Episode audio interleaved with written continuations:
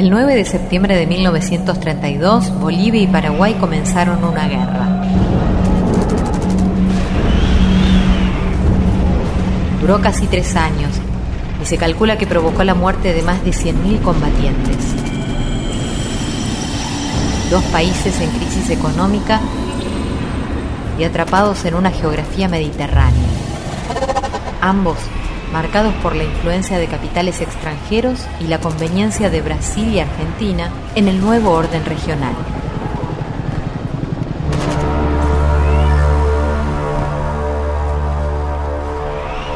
Guerra del Chaco. Sangre nativa. Sangre nativa. Intereses extranjeros.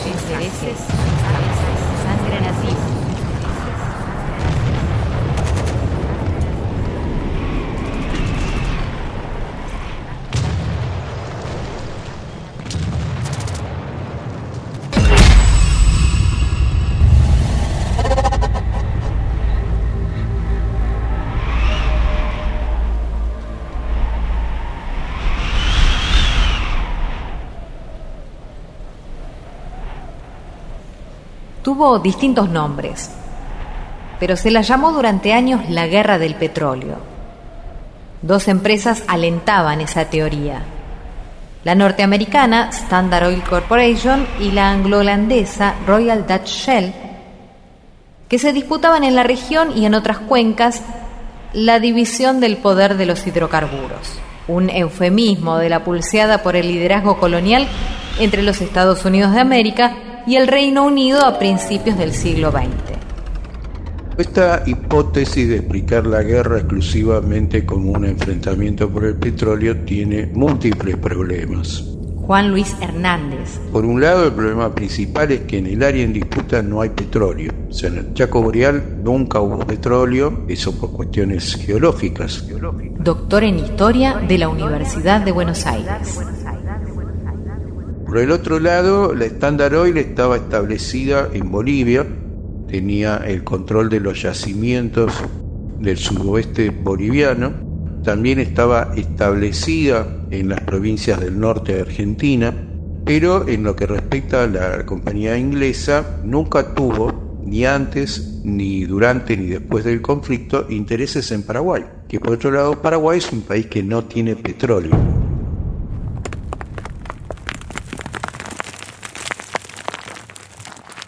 El Chaco Boreal es un área binacional difusa en sus límites, determinada por los ríos Paraguay, Pilcomayo y Parapití, y la serranía de Santiago en el este boliviano.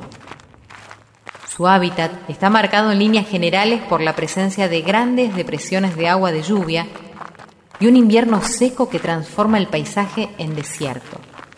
La flora hacia el este presenta bosques en galería y al oeste parques poblados de arboledas.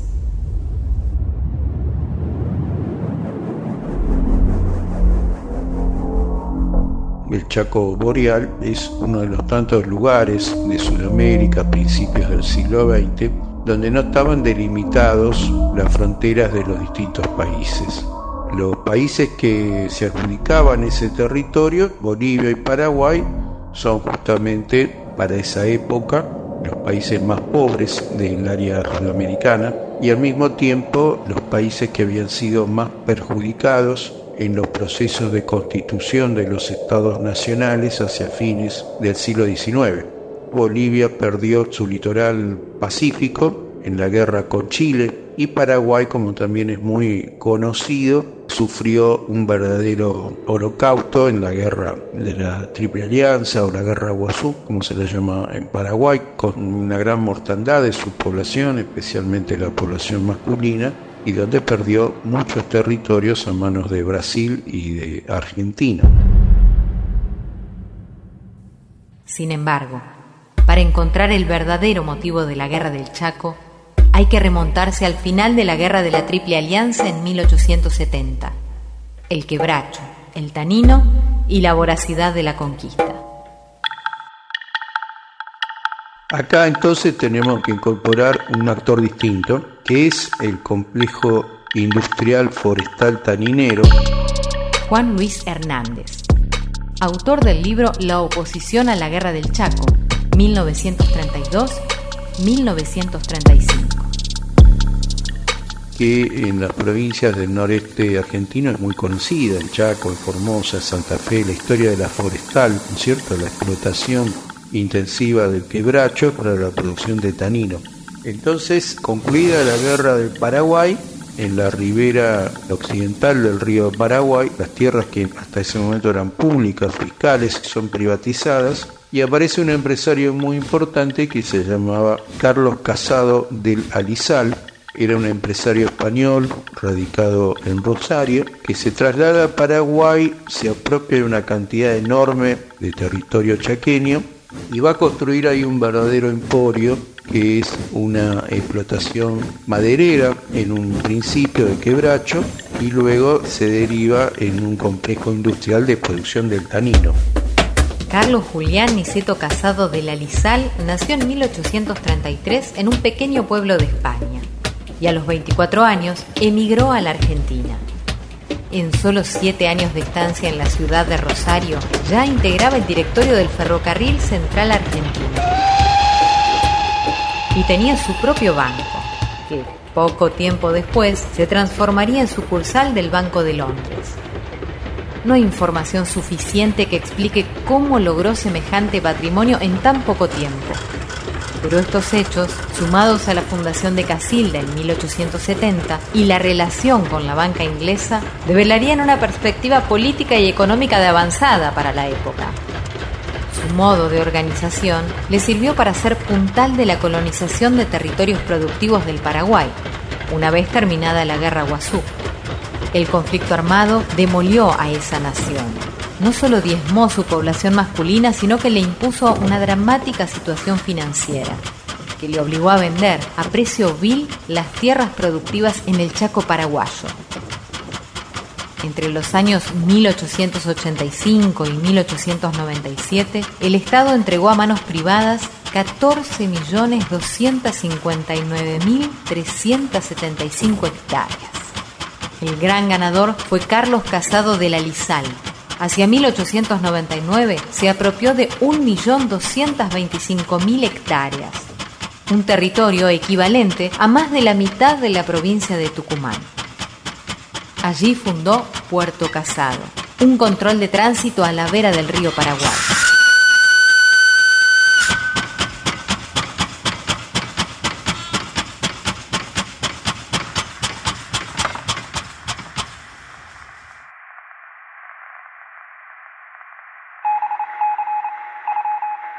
LRA, Radio del Estado, la red argentina de radiodifusión y numerosas estaciones de Bolivia, Paraguay, Uruguay, Chile y Perú transmiten desde el Salón Blanco de la Casa de Gobierno en la ciudad de Buenos Aires con el fin de llevar a todos los confines del continente americano los ecos de la ceremonia solemne que ahora se inicia para la firma del Tratado de Paz, Amistad y Límites entre Bolivia y el Paraguay.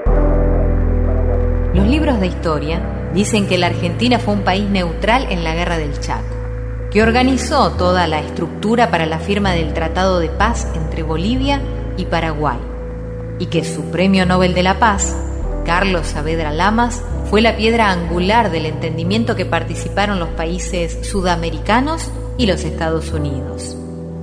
Bien, habría que correr el velo y ver más allá. La oligarquía argentina, a través del gobierno militar de Roberto Marcelino Ortiz, organizó el 21 de junio de 1938 el acto de firma de la paz como cierre de su declamada posición neutral. El ejército y fundamentalmente la marina apoyaban a Paraguay en la contienda, especialmente en la primera mitad de la guerra, se desarrolla desde julio de 1932 hasta fines de 1933 en el rincón del Pilcomayo y el Paraguay. A fines de 1933 hay varias victorias importantes del ejército paraguayo y la guerra va a salir del Pilcomayo, se va a trasladar más hacia el interior del Chaco y ahí el interés del gobierno argentino decae un poco porque ya no están en peligro esas explotaciones forestales tanineras del borde del río Paraguay, que eran los principales intereses argentinos. Y aquí se inicia ahora el acto solemne de la firma del Tratado de Paz. Va a hablar el doctor Santos Muñoz dando lectura al texto del tratado. Artículo 6. La República del Paraguay garantiza el más amplio libre tránsito por su territorio y especialmente por la zona de Puerto Casado, de las mercaderías que llegan del exterior con destino a Bolivia y de los productos que salgan de Bolivia para ser embarcados al exterior por dicha zona de Puerto Casado, con derecho para Bolivia de instalar sus agencias aduaneras y construir depósitos y almacenes en la zona de dicho puerto. La reglamentación de este artículo será objeto de una convención comercial posterior entre los gobiernos de ambas repúblicas.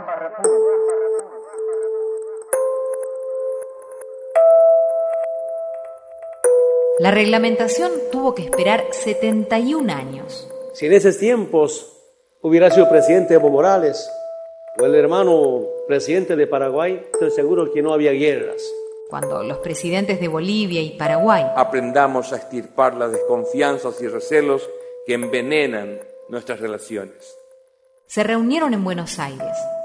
Intervino en aquel momento en la historia donde la entonces presidenta argentina, Cristina Fernández de Kirchner, un personaje que luego vino a la Argentina como embajador de los Estados Unidos, les entregara la memoria final del acuerdo Braden, que cerraba el conflicto limítrofe.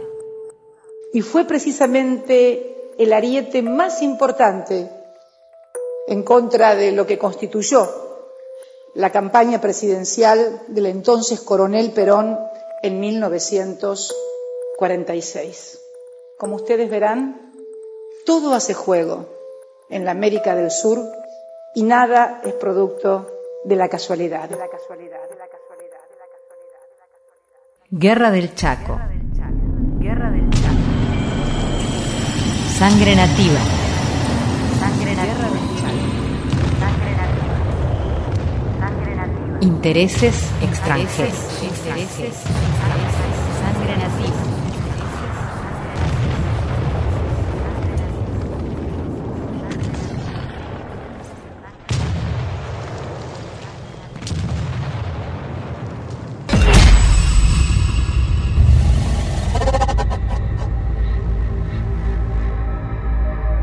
De vuelta en 1938, en pleno acto, el canciller boliviano Eduardo Díez de Medina denunciaba intereses que empujaron a la sangrienta guerra. Tal vez si los hombres que nos precedieron en la dirección de nuestros pueblos hubiesen convivido en el sentido actual, las múltiples disensiones acaecidas de que nos habla nuestra breve historia de entidades soberanas habían arribado a soluciones pacíficas por convenios entre partes o por justiciero laudo de arbitradores. Desgraciadamente no fue así. Y aunque una de ellas debió ser la nuestra, la fatalidad nos llevó por el sendero errado de la guerra, equívoco común que acabamos de enmendar, uniéndonos por nexo de conciliación sin ventajas ni rencores. A este mismo punto pudimos haber llegado si se hubiese escuchado solo la voz de los pueblos, desoyendo determinados intereses que bien sabemos son los responsables del conflicto. ¿Cuáles fueron esos intereses? El ingeniero José Juan Casado Sastre continuó el negocio de su padre en Paraguay y se encargó de la colonización menonita de la región. Manejó, junto con su hermano Carlos Mateo, la mayor cantidad de lotes de quebrachales del Chaco paraguayo. Era cuñado de Agustín Pedro Justo, quien fuera presidente argentino entre 1932 y 1938 el mismo del pacto Roca-Runciman, quien firmara a favor de Gran Bretaña y en contra de los intereses nacionales. Estanislao Ceballos fue tres veces canciller argentino, presidente de la Cámara de Diputados y máximo representante de la Sociedad Rural Argentina entre 1888 y 1891 hacia 1910 tenía 187.500 hectáreas en el Chaco paraguayo. Fue amigo de Carlos Casado de la Lizal.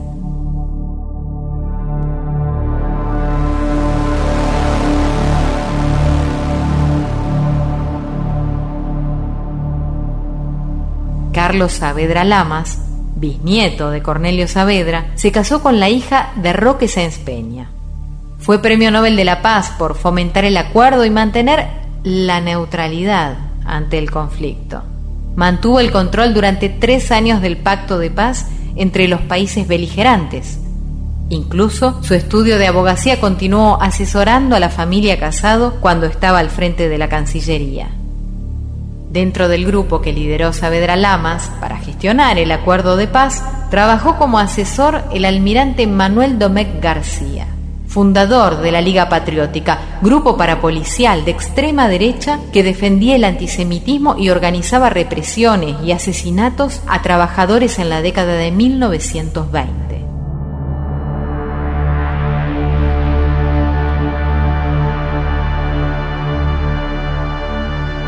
Domecq García hizo lobby a favor del Paraguay ante el presidente Agustín Pedro Justo y se encargó del envío de pertrechos militares y alimentos en plena guerra a través de la Asociación Fraternal Pro Cruz Roja Paraguaya.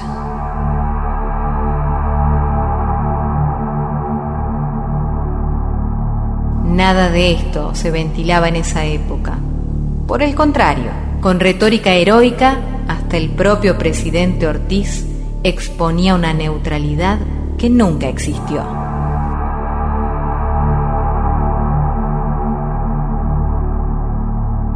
Corazón de América que palpita con los ritmos más altruistas, que solo tuvo piedad y amor fraternales para los dos combatientes heroicos del Chaco, el corazón de América, lo proclamo bien alto, no se dividió en afectos y simpatías contradictorios entre las naciones en conflicto, porque el amor y la admiración hacia el Paraguay y Bolivia tienen el mismo valor y el mismo sentido para todos los pueblos. Cada una de las estaciones participantes prosigue a partir de este momento con su programa habitual.